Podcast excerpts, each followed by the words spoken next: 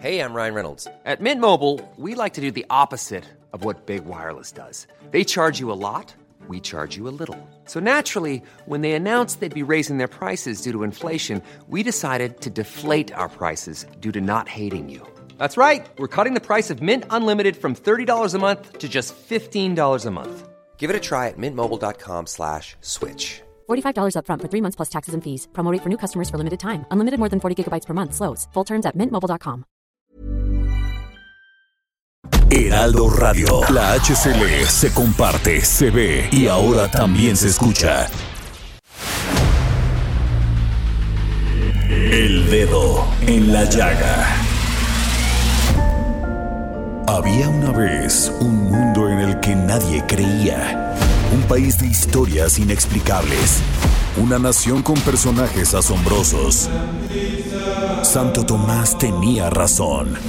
Hay que ver para creer. En México increíble, las verdades que duelen, la voz de los que callan, el dedo en la llaga. Infórmate, diviértete, enójate y vuelve a empezar. El Heraldo Radio presenta El Dedo en la Llaga con Adriana Delgado. No, esta noche amor, yo no, yo no he pensado en ti. Abrí los ojos para ver en torno a mí. Y en torno a mí giraba el mundo como siempre.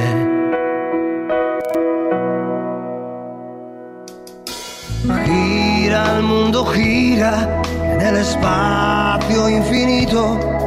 Con amores que comienzan, con amores que se han ido con las penas y alegrías de la gente como yo.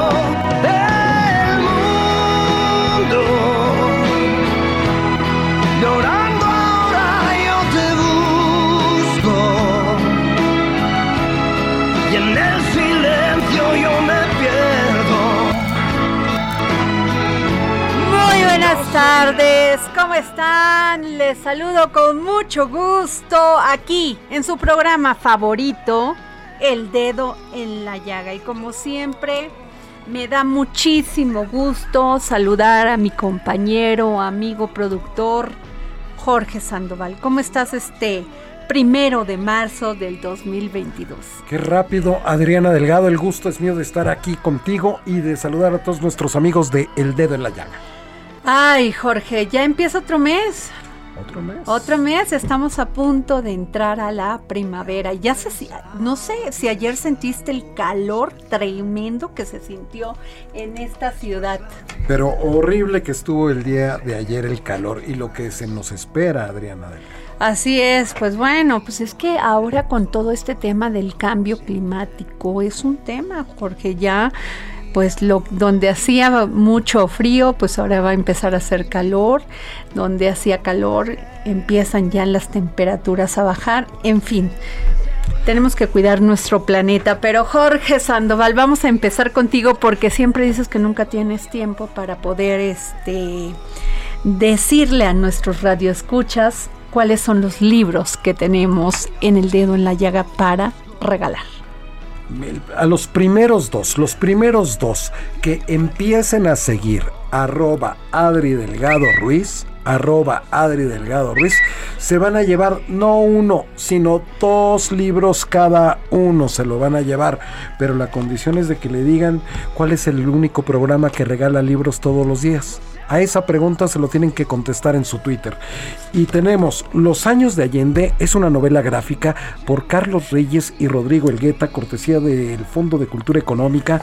Un gran libro sin duda para entender qué fue lo que pasó en Chile en aquellos años de 1973, convulsos allá en Chile. Y viene acompañado en combo por el huracán El Guardián del Mercurio de Ricard Castells. Y el otro libro es Hot LA de Horacio Altuna, también es una novela gráfica, también acompañado por Huracán, el guardián del Mercurio de Ricard Castell. Ahí tienes los dos libros de regalo de este día de El Dedo en la Llaga, Adriana Delgado. Oye, eh, ayer nuestro querido amigo Blacky nuestro seguidor al cual le agradezco que nos escuche todos los días. No te, es que dices las cosas muy rápidas. Ah, no ayer los dije yo, ¿verdad? Oye, bueno, este, vamos a ver cómo si, no los volvemos a repetir, ¿no? Pero está muy bonita las ediciones, Jorge. Muy bonitas las ediciones, gran formato y excelentes temas los Oye, fíjate que te quiero contar algo. Fíjate que estoy viendo el tuit del gobernador Cuitlagot García este, ya ves que ayer le dio pues echó para atrás todo este la Suprema Corte sí la Suprema Corte sobre sí eh, porque pues esto de, de este de ultrajes a la autoridad pues era verdaderamente un abuso de la autoridad hacia ¿eh? las personas. dentro del análisis de lo establecido por la Corte ayer podemos resaltar lo siguiente. El primer párrafo del artículo 331 del Código Penal que fue redactado en la reforma del 2003, aprobada por el PAN, el PRI y, la y Convergencia, pretendía sancionar a quien amenaza amenace o agreda a un servidor público. En la reforma del 2021 se dejó la misma redacción para solo agregar un segundo párrafo y fracciones con agravantes del delito. La Corte centró su discusión sobre la inconstitucionalidad de esa redacción del 2003. Veamos con atención lo expresado por el ministro Saldívar. No, pues gran favor le hace el ministro Saldívar. Pues lo echaron para atrás. Así es, completamente. O sea, pero es que, pero ¿cuántas personas esto, este, están en la casa cárcel porque le dijeron al policía, ¿sabe qué? Pues este, ¿por qué nos va a detener? Y como pues se le pusieron de frente, pues a la cárcel. No, y muchas veces está inventado, ¿no? Porque también es la palabra. Terrible el abuso en la autoridad en Veracruz. Terrible. ahí está lo que dice el gobernador Cuitláhuac. O sea, ya, pues si ya le dieron palo, ¿para qué se defiende? Exacto. Pues o sea, ya, ya, la Suprema Corte de Justicia es la Suprema Corte de Justicia de la Nación, aunque quiera poner al ministro Saldívar por delante. Así es, mi Adriana. ¿Por qué los políticos son así, Jorge? ¿No? En fin. Así es. En fin, en fin. Y hablabas tú de los calores, precisamente. Oye, fíjate que esto es terrible, Jorge, porque espera, se esperan hasta cinco contingencias ambientales eh, por el ozono, por temporada de ozono. En, aquí en nuestro país y en la ciudad. Y tengo al doctor Víctor Hugo Páramo, coordinador ejecutivo de la Comisión Ambiental de la Megalópolis, para que nos pueda explicar de qué se va a tratar y en qué nos va a afectar en un tema de salud, de todo. Muy buenas tardes, doctor. Muy buenas tardes, eh, Adriana, Jorge, buenas tardes. Gracias. Un gusto estar aquí con ustedes. Gracias, doctor. Oiga, pues estaba yo leyendo esta noticia en la mañana y me alarmé, porque la gente no toma en cuenta mucho esta información, pero creo que es importante saber las consecuencias que se pueden tener. Sí, cómo no, mira, este, pues esta temporada que le llamamos temporada de ozono, que corre más o menos desde mediados de febrero hasta inicios de junio, julio, antes, justo antes de que empiece la temporada de lluvias, pues es una, una época en donde por las condiciones climáticas del centro del país, del Valle de México, tenemos justamente estas altas temperaturas, estos cielos despejados y eh, ello trae consigo también que tengamos una alta radiación solar. Eh, en la Ciudad de, México y el Valle de México, pues eh, como sabes, aquí estamos asentados más de 20 millones de personas, tenemos un parque vehicular de alrededor de 5 millones de vehículos, eh, el gran consumo pues de combustible, ¿verdad? tanto a nivel industrial, vehicular y en los hogares. Todo esto hace que tengamos emisiones importantes de lo que se conoce como los precursores del ozono. Eh, entonces, en esta época, eh, esas emisiones de precursores de ozono, con esta alta radiación solar, eh, hace que se produzcan lo que se conoce como reacciones fotoquímicas. Y pues eso es lo que nos produce el ozono en esta época. Eh, eh, eh, ¿La salud en qué podría, este, qué consecuencias podría tener, este doctor? Eh, el, es muy importante saber que, pues, el, el ozono es una, un contaminante que provoca irritación en el aparato respiratorio y eh, esa irritación incluso puede producir una disminución de la capacidad ventilatoria y puede predisponer a las personas a que eh, tengan infecciones eh, las personas que son más sensibles al ozono incluye a las niñas y los niños, a las personas de la tercera edad, a las mujeres embarazadas y a personas que ya tienen alguna enfermedad cardiorrespiratoria preexistente. Eh, en particular para el ozono, eh, las personas que sufren mucho son los asmáticos. Claro. Cuando ellos están en presencia de ozono les puede provocar un agravamiento de su enfermedad, incluyendo la posibilidad de incluso tengan que ir al hospital a Ah. tratarse. Y también puede provocar esto que se conoce como agravamiento en el- la enfermedad pulmonar obstructiva crónica, que significa que eh, tengamos más dificultad de respirar que inhalamos menos, menos aire. ¿Cuál, Eh, cuál sería la recomendación que usted haría, doctor? Pues mire, la principal recomendación es que para estas personas muy sensibles eh, estén atentos a los índices de calidad del aire. Hay eh, lo que se conoce como el índice aire salud, que se da a conocer cada hora a través de las páginas de Internet de la Secretaría del Medio Ambiente de la. Ciudad de México y del Estado de México y también a través de la página de eh, el Sistema Nacional de Información de Calidad del Aire del Instituto Nacional de Ecología y Cambio Climático. Y para los que tienen un celular, hay una aplicación eh, que se conoce como Aire, que lo puede uno bajar gratuitamente y en esa aplicación en nuestro celular podemos pues en cualquier momento estar consultando cómo se halla la calidad del aire del sitio en que nos encontramos. Pues sin, du- sin duda alguna tenemos que estar muy muy este atentos a las recomendaciones que ustedes hagan y que, que uno de los tem uno de las de lo que se podría hacer pues es el cuando vienen cuando se den estas etapas qué puede hacer confinamiento este sobre todo a las personas asmáticas. Resguardarse, sí, Ajá. efectivamente es, es la mejor protección que, que podemos hacer. Eh, para la población en general también se recomienda que, que estén atentos a estos niveles, si bien los efectos sobre ellos no son tan tan agudos, pero por ejemplo eh, aquellos que les gusta hacer actividad física, Ajá. pues que preferentemente lo hagan antes de la una de la tarde y eh, ya en la nochecita lo pueden hacer, ya a partir de las siete ya los niveles se reducen bastante. Híjole, pues a estar pendiente. Muchísimas gracias, doctor Víctor Hugo Páramo, coordinador ejecutivo de la Comisión Ambiental de la Megalópolis. Gracias. Estoy a sus órdenes, Adriana. Muchas gracias. Bueno, a ver, les doy una nota que veo en el Heraldo impreso, que lo pueden buscar también en el sitio web. Dice "Paqui- páginas apócrifas con logos del Instituto para devolverle al pueblo lo robado y de la Secretaría de Hacienda están siendo anunciadas en redes sociales, están siendo anunciadas en redes sociales.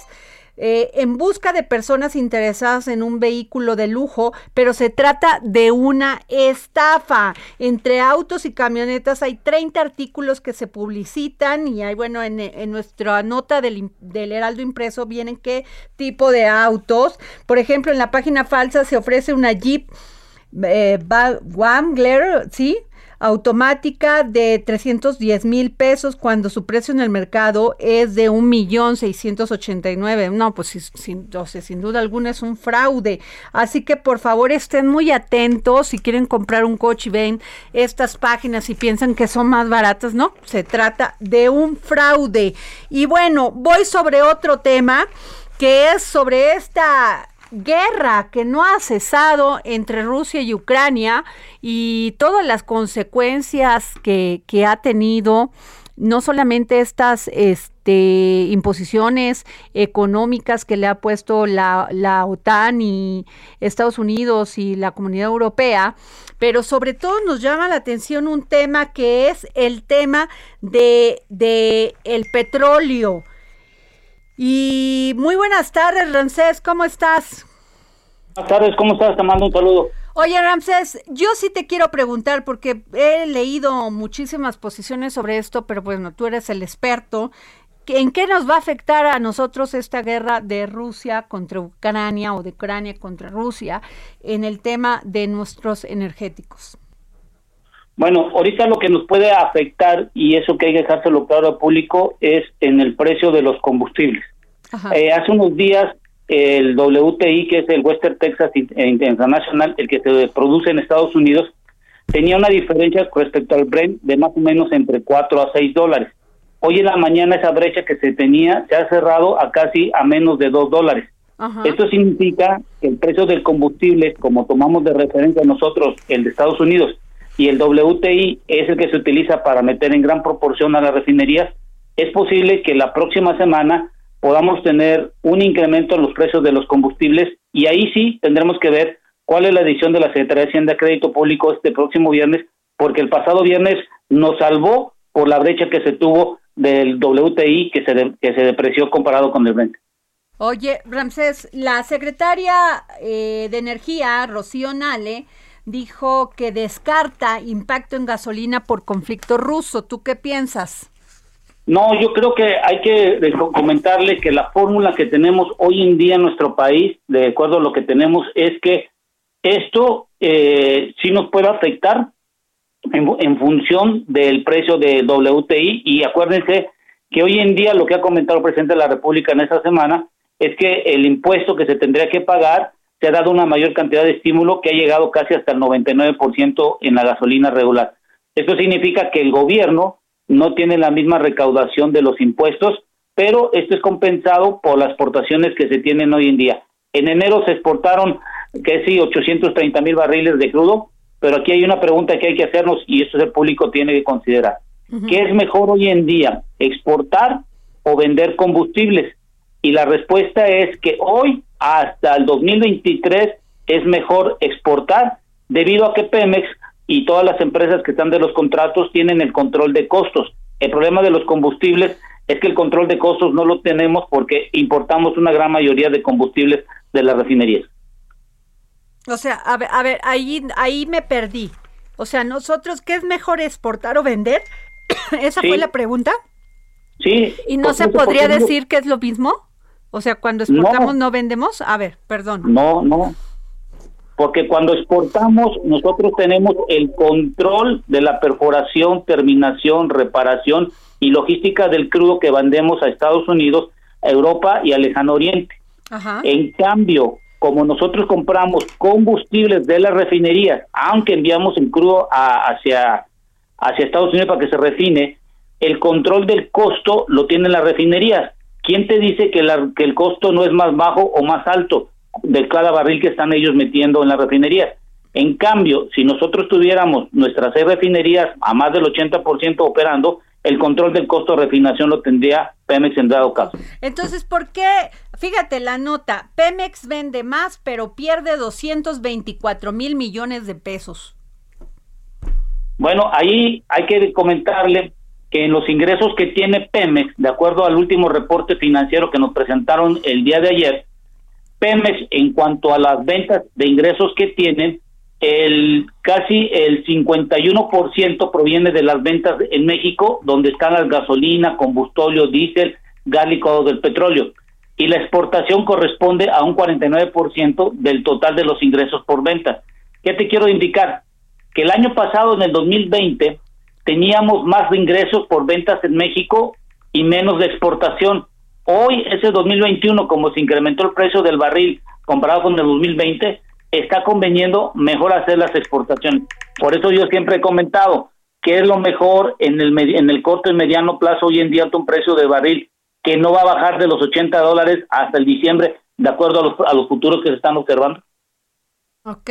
Oye, este, Ramsés, y en otro tema, ayer terminaron creo que todo este parlamento abierto sobre la reforma eléctrica. ¿Cuál fue tu conclusión?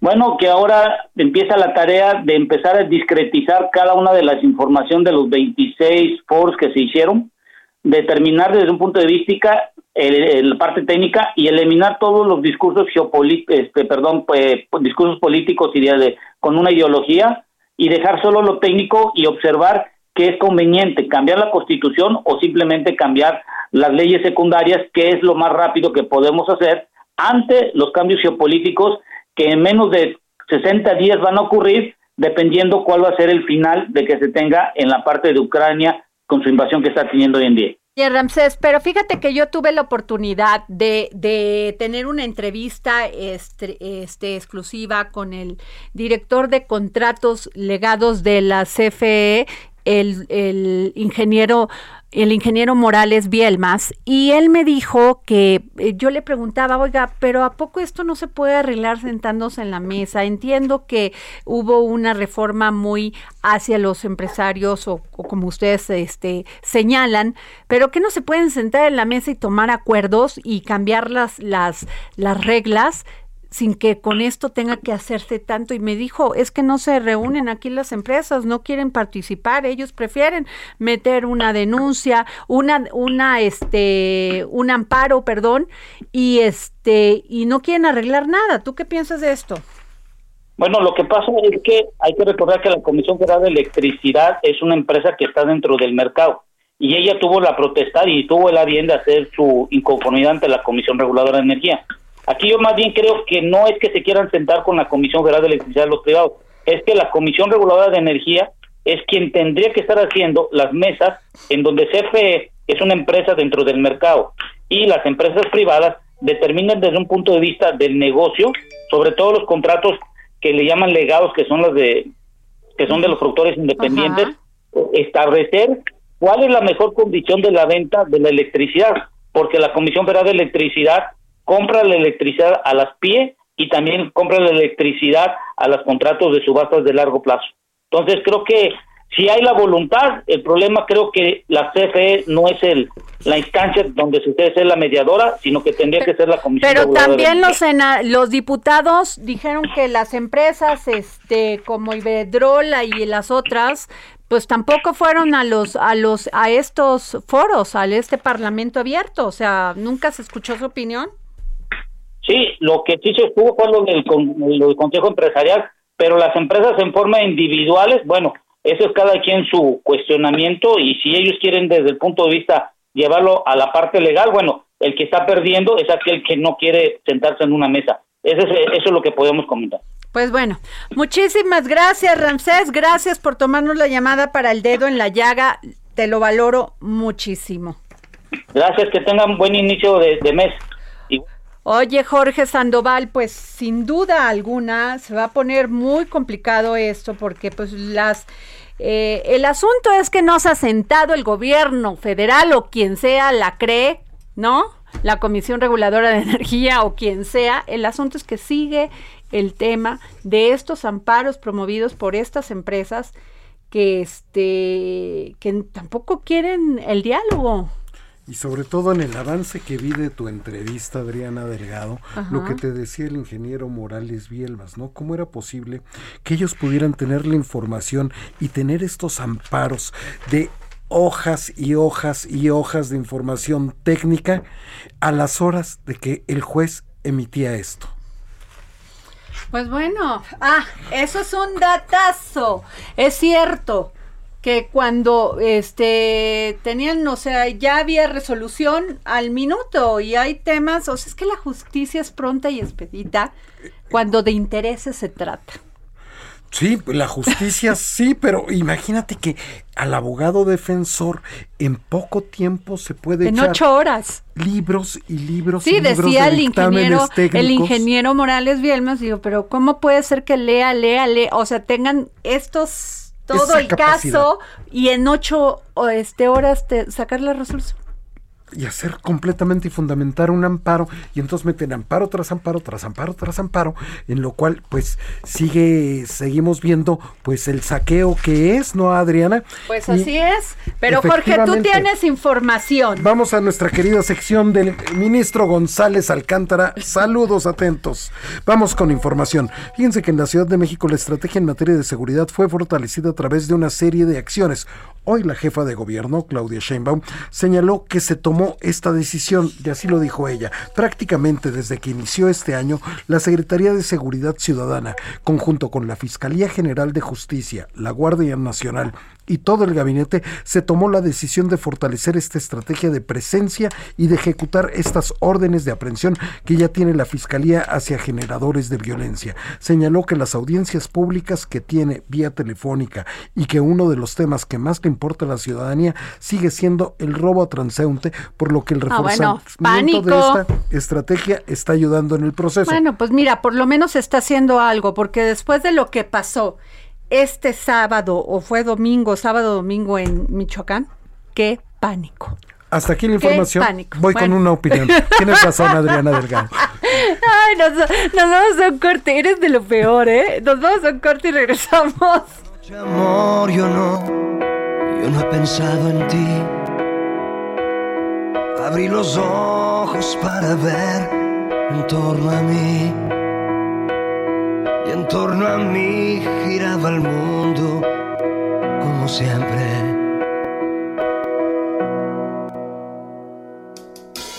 Gira el mundo, gira. Sigue a Adriana Delgado en su cuenta de Twitter, arroba Adri Delgado Ruiz.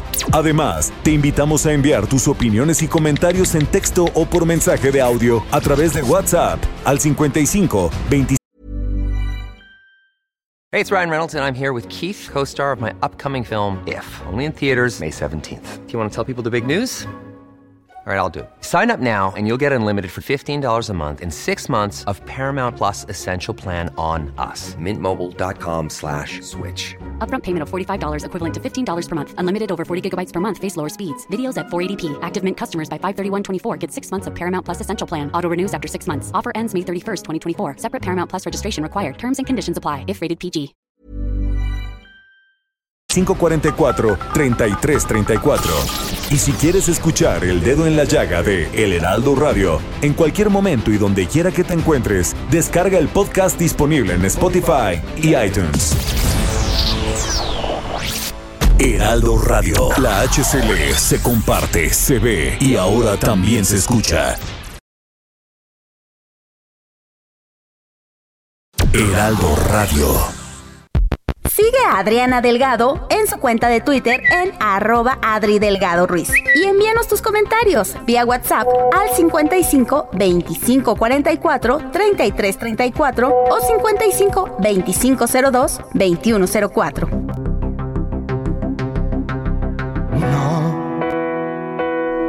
Esta noche, amor. Y regresamos aquí al dedo en la llaga. Y bueno, ustedes, este, me imagino que ya vieron esta, esta información sobre que la Secretaría de Educación Pública eliminó el programa de escuelas de tiempo completo de sus reglas de operación.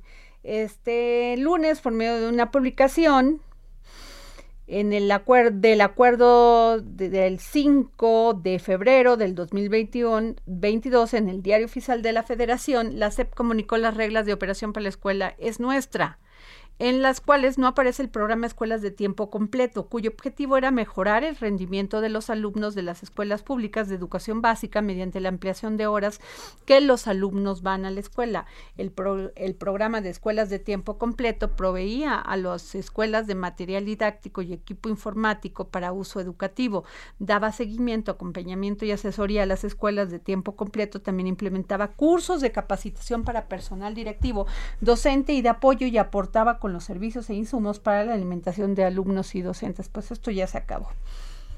Este, y, y bueno, pues eh, estoy esperando, la, eh, teníamos al senador Mario Zamora del PRI, secretario de la Comisión de Educación en la Cámara de Senadores, para que nos dé su opinión.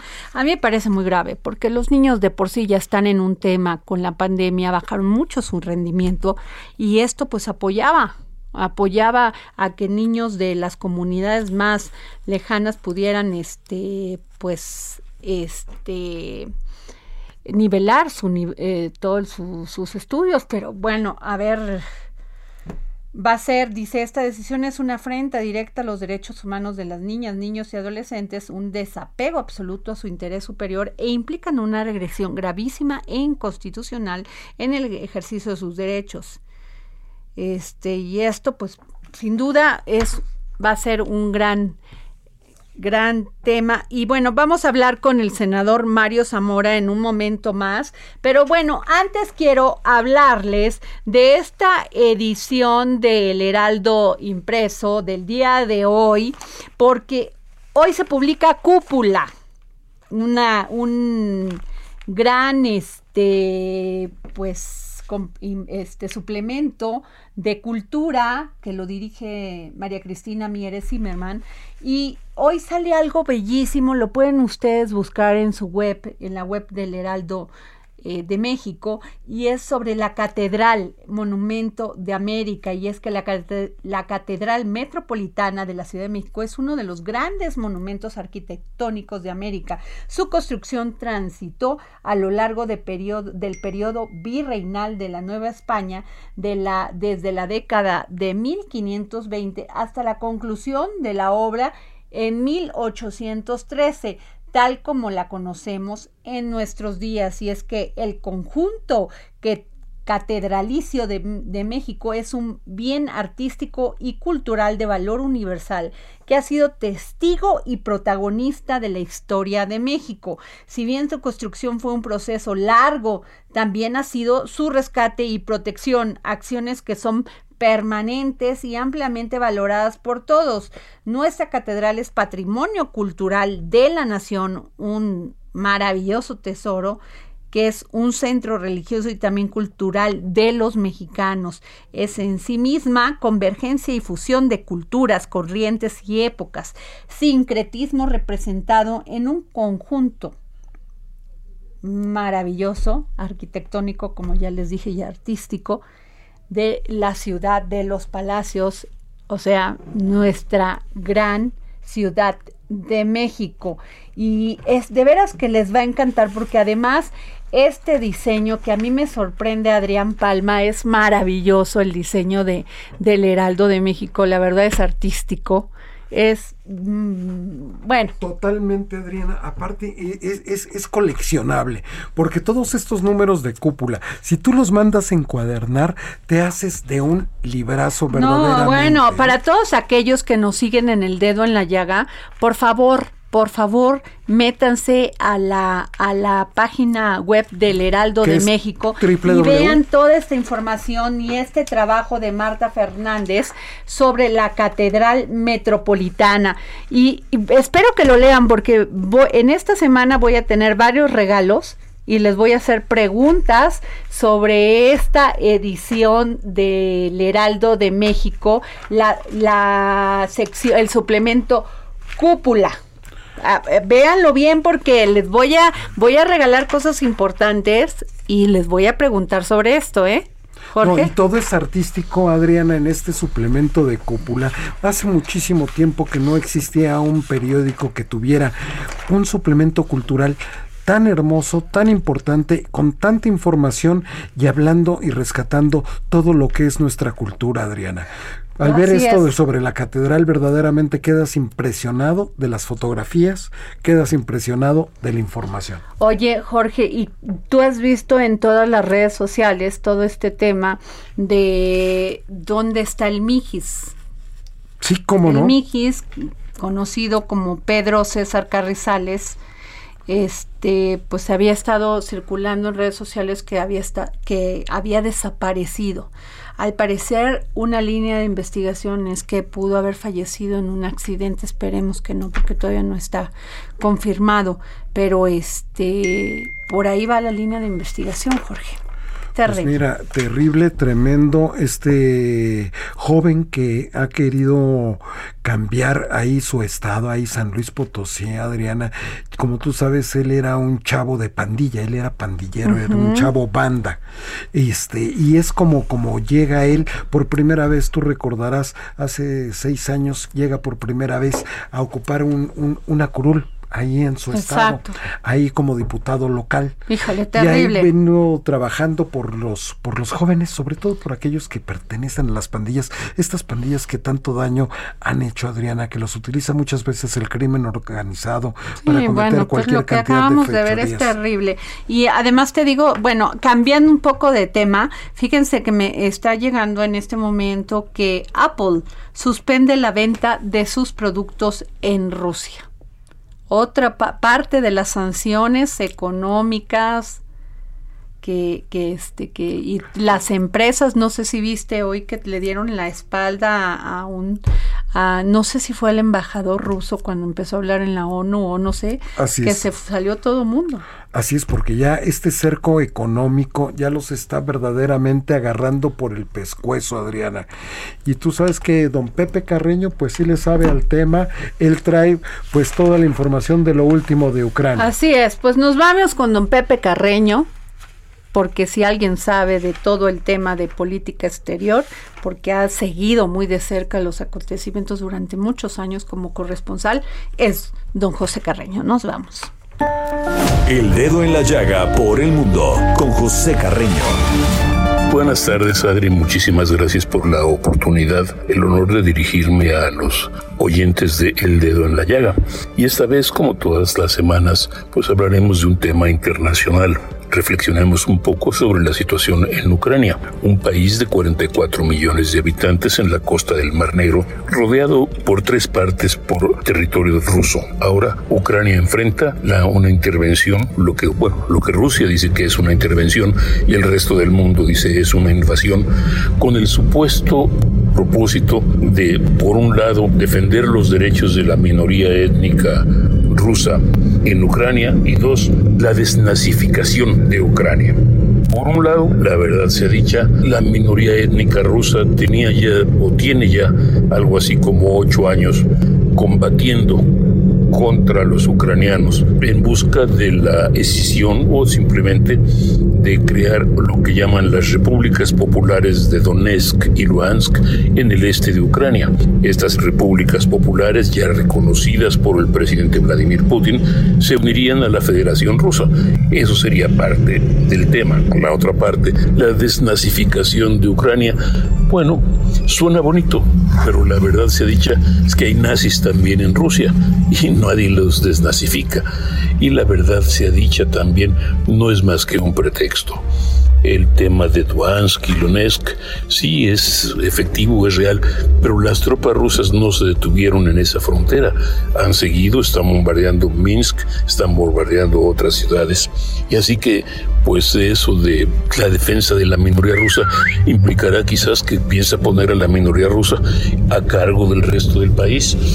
Tal vez, no lo sé. En segundo lugar, la, la de Ucrania, bueno, pues es un poco y suena mucho a propaganda, la verdad sea dicha, en el sentido de que pues todos los que no estén de acuerdo con el señor Putin pueden ser calificados como nazis. Después de todo, todo el que no esté de acuerdo conmigo está contra mí y es malo, es lo que usted quiera que sea. Así que así las cosas, la invasión rusa de Ucrania en estos momentos ya ha causado muertos de todo de todas las edades, ya ha causado un éxodo de casi medio millón de personas y por lo pronto ha causado algo que nadie esperaba, una cierta unidad o una cierta reunificación de criterios entre los países de Europa Occidental y Estados Unidos que han decretado una serie de medidas económicas en contra de Rusia medidas que, entre otras cosas, ya han llevado al rublo a un mínimo histórico en términos de su valor con resto del con el dólar y la libra esterlina o el euro que han creado también una división brutal en América Latina, donde hay tres gobiernos que han expresado apoyo por ah, Rusia, bueno, cuatro, curiosamente, el de Cuba, el de Nicaragua, el de Venezuela y el de Jair Bolsonaro en Brasil, un extraño compañero de cama. De cualquier manera, estamos viendo una división notable, estamos viendo que cada vez más hay un decantamiento y cada vez más hay un demandas para que el mundo se pronuncie de un lado o de otro. Y la verdad, la verdad tengo que decir que no veo cómo eh, ningún país pueda escaparse a esas presiones, no veo cómo ningún país pueda evitar el decantarse y no veo cómo ningún gobierno pueda evitar verse comprometido por su decisión cualesquiera que sea. Así que hasta la próxima vez, muchísimas gracias. Bueno, ahí está la opinión de don Pepe Carreño. Y ya tengo en la en la línea al senador Mario Zamora, secretario de la Comisión de Educación en la Cámara de, Separa, eh, de, Senadores, perdón, senador que es, que entró usted a tribuna, me dijeron este cuando lo queríamos este lo queríamos comunicar. Es correcto, Ariana, muchas gracias por esta oportunidad, pero justo en cuando íbamos a entrar tenía una intervención en tribuna y y casi parece que se sincronizaron como nunca pasa. Pero bueno, ya bajamos de la tribuna y a la orden. Oiga, pues, ¿qué piensa usted que la SEP elimine el programa Escuelas de Tiempo Completo? hay que decirlo, es una pena y es una lástima. y, quien pierde son nuestros niños, nuestros jóvenes, de, de un modelo que en los hechos ha demostrado servir y dar buenos resultados. Yo creo que siempre las cosas vale la pena medirlas y en todos los indicadores. Decía que las escuelas de tiempo completo ayudaba, garantizaba promover el derecho a la educación, eh, se entregaba eh, alimentos a niños en condiciones de extrema pobreza que pues que servía a, disminuir este tema de, la pobreza alimentaria, eh, producía mejoras en el aprendizaje, eh, ayuda a corregir el rezago escolar, eh, tenía muchos impactos positivos en lo que tiene que ver principalmente con la mejora del aprendizaje, cerraba brechas de desigualdad, es decir, eh, era un era un modelo que venía funcionando, que venía dando buenos resultados.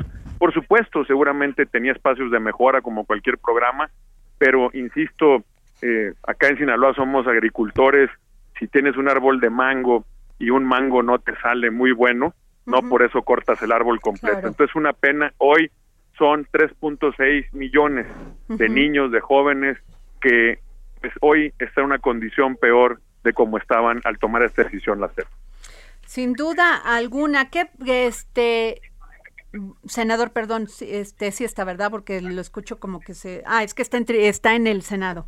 Eh, no dígame, dígame a sus órdenes. Este senador, pero eh, sin duda alguna eh, pues como usted dice, muchos niños se van a ver pues ya con esta pues, la CEP dice que no les alcanzaba el dinero, que no tenían el, el, presupuesto suficiente y necesario para seguir con este programa. Eh, ¿Qué dice usted? ¿Qué piensa? Mira, yo entiendo que siempre un gobierno podrá decir no hay presupuesto para todo. Y yo creo que es un tema de prioridades, y en eso estoy de acuerdo, no hay presupuesto para todo sí hay para estadios de béisbol, pero no hay para nuestros niños y su educación. Yo quisiera casi, casi poner sobre la mesa, además de la salud, ¿qué puede ser más importante para un gobierno, para México, que sus niños, sus jóvenes y su educación? Eh, ante esta circunstancia que estamos viviendo, que nos está tocando vivir, eh, este mundo de, esta pandemia, pareciera que no hemos aprendido nada. y yo en lo personal creo que es un argumento muy débil, mucho, muy débil eso de decir que no tenían presupuesto para ello. Ojalá que esa sea la respuesta que ven y le digan a los papás, a las mamás, a los niños y que se lo digan a los maestros de un modelo, insisto, que en los hechos ha demostrado dar buenos resultados. Si algo requiere México es de mejorar nuestra calidad educativa. Todo mundo en el mundo sabe que lo que viene hacia adelante es eh, la economía del conocimiento, es la relevancia que la educación tiene en el desarrollo, en el combate a la pobreza y la desigualdad. Entonces decir que no se tiene presupuesto me parece una respuesta, la verdad, este, pues deleznable, si me permite la expresión. Pues muchas gracias, senador Mario Zamora, secretario de la Comisión de Educación en la Cámara de Senadores del PRI. Gracias por tomarnos la llamada para el dedo en la llaga. Al contrario, muchas gracias a ustedes. Muy buenas tardes y buen provecho a todos. Pues ahí está Jorge Sandoval este lo que nos dice el senador Mario Zamora, pues definitivamente que no haya presupuesto. En la educación yo creo que se debe gastar lo que se debe de gastar. No debe de haber ahorros porque lo único que hace la diferencia entre tomar decisiones políticas inadecuadas, que los ciudadanos las sigamos padeciendo, es sin duda el empoderamiento que se da por medio de la educación, Jorge.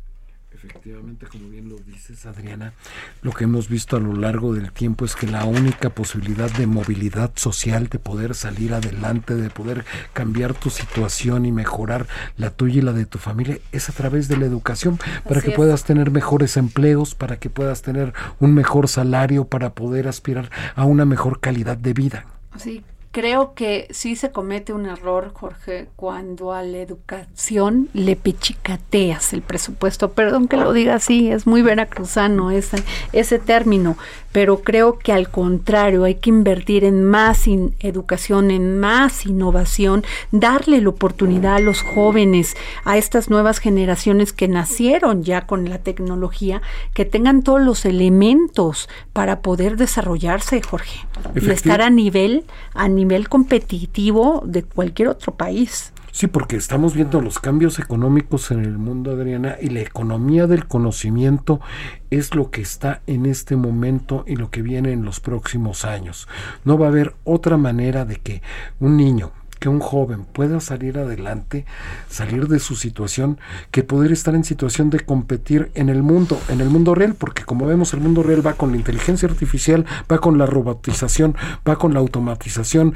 Estamos viendo que la misma economía está cambiando los paradigmas, Adriana, está cambiando la, eh, por ejemplo, vemos que el dinero mismo, lo que conocíamos como el dinero, está cambiando, Adriana. Así es, Jorge. Y bueno, pues es terrible esta información. Eh, yo creo que si algo quiere un, los padres, el padre y la madre, es que sus hijos tengan, tengan la oportunidad de que el Estado genere buena educación. Y sobre todo para también poder defender los recursos. pagamos mucho dinero en impuestos, Jorge, y es increíble esto. Yo entiendo que hay prioridades que este, entiendo lo de la refinería, lo del tren, entiendo lo del aeropuerto, pero lo que no entiendo es que le quiten presupuesto a la SEP en programas para que los niños puedan tener mejor educación. Y de por sí ya venimos con estos dos años de pandemia, Adriana, que hemos, los hemos tenido retrasados y es lo único, la educación para poder defender lo tuyo, como lo escribías el día de hoy en tu columna, Adriana. Así es, Jorge. Pues es que, eh, ah, por cierto, nos vamos a mi columna con Denise Cuadra. Por favor, escúchenla porque es muy interesante lo que va a pasar con el litio en este país. El dedo en la llaga. En el dedo en la llaga de esta semana de Adriana Delgado, la otra guerra, litio. La forma como se otorgaron concesiones mineras de litio en el país abre ahora una posibilidad real de denuncias penales, responsabilidades administrativas y destape de corruptelas. En México hay 31 de esos permisos otorgados durante gobiernos anteriores, 29 de ellos en manos de corporaciones extranjeras, aunque ninguno es para la extracción, sino la exploración de yacimientos. El primer problema es la manga ancha para los beneficiados y la ligereza, intencional o no, de la autoridad. Poniendo el dedo en la llaga, el senador Alejandro Armenta tiene interpuesta una denuncia en contra de la Comisión Federal de Competencia Económica por traición a la patria al actuar presuntamente en contra de los intereses de la nación. El señalamiento específico es que ese organismo autorizó que la empresa canadiense Bacanora Lithium vendiera a la China Ganfen Lithium su concesión en Sonora, donde se encuentra el que tal vez es el yacimiento de litio más grande grande del mundo, en 7.800 millones de pesos, sin que los mexicanos obtengamos algún tipo de beneficio por productos, derechos o aprovechamientos. Por supuesto, la COFESE se apresuró a aclarar que no tiene atribuciones sobre este tipo de concesiones y que su papel consistió en resolver únicamente sobre la solicitud de concentración entre esas empresas extranjeras. Pero asumiendo la validez de esa respuesta, el panorama es todavía peor. ¿Con base en qué criterios otorgó la Secretaría de Economía de los dos gobiernos anteriores las concesiones mineras de litio? ¿Cómo es que un concesionario puede vender su título sin siquiera dar aviso alguno? ¿Qué papel de gestoría desempeñó la administración de la entonces gobernadora de Sonora, considerando que se trata de inversiones que deben generar desarrollo y empleos? Las implicaciones son enormes. Las 31 concesiones actuales implican 94.740 hectáreas de yacimientos y hay otras 527.000 también susceptibles de explorarse y explotarse. El mercado es más que suculento. En febrero de 2020, la tonelada de carbonato de litio cotizaba en 10.800 dólares y dos años después alcanza los 59.200. Eso significa un incremento de 448% y seguirá aumentando vertiginosamente dado que se trata de un mineral escaso y con una demanda cada vez mayor, dado que es un componente indispensable en las baterías de todos los aparatos móviles, vehículos eléctricos y un sinfín de otras aplicaciones propias de la tecnología y las energías limpias. Capítulo central en la reforma eléctrica que se discute actualmente en sesiones de Parlamento abierto es el que tiene que ver con la exploración y explotación de litio. La propuesta oficial es reformar el artículo 27 de la Constitución para que esa tarea se reserve exclusivamente al Estado. El presidente de México tiene un planteamiento específico. Vamos a crear una empresa de México para el litio. Entonces, no queremos ser territorio de conflicto entre potencias, ni Rusia, ni China, ni Estados Unidos. México, nuestra soberanía. Dijo en la mañanera del 2 de febrero. Tiene una lógica. La guerra entre Rusia y Ucrania, la demanda de China de cada vez más litio, la posición de Estados Unidos como potencia en el tema, son factores que no pueden dejarse a la deriva en un tema tan delicado. Pero en caso de que la ruta sea una empresa estatal, habrá que ver de dónde saldrían los muchos recursos financieros que se necesitan para echar a andar la explotación mexicana de ese recurso tan estratégico. Ahí es donde entra la visión de las inversiones privadas nacionales con visión de país. En voz de Denis Cuadra. Bueno, pues este jueves, Jorge Sandoval, tengo una entrevista con el ingeniero Morales Bielmas, Mario Morales Bielmas, director general de intermediación de contratos legados de la Comisión Federal de Electricidad.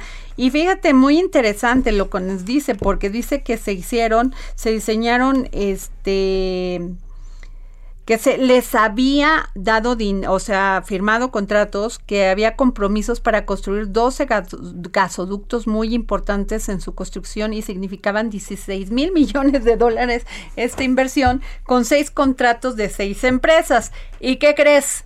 Que llegaron, este, llegó el presidente Andrés Manuel López Obrador y no había ningún, ninguna central el, este, eléctrica.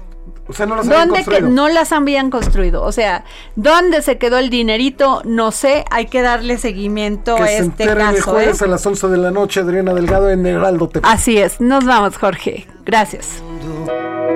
Como siempre. El Heraldo Radio presentó El Dedo en la Llaga con Adriana Delgado. Heraldo Radio.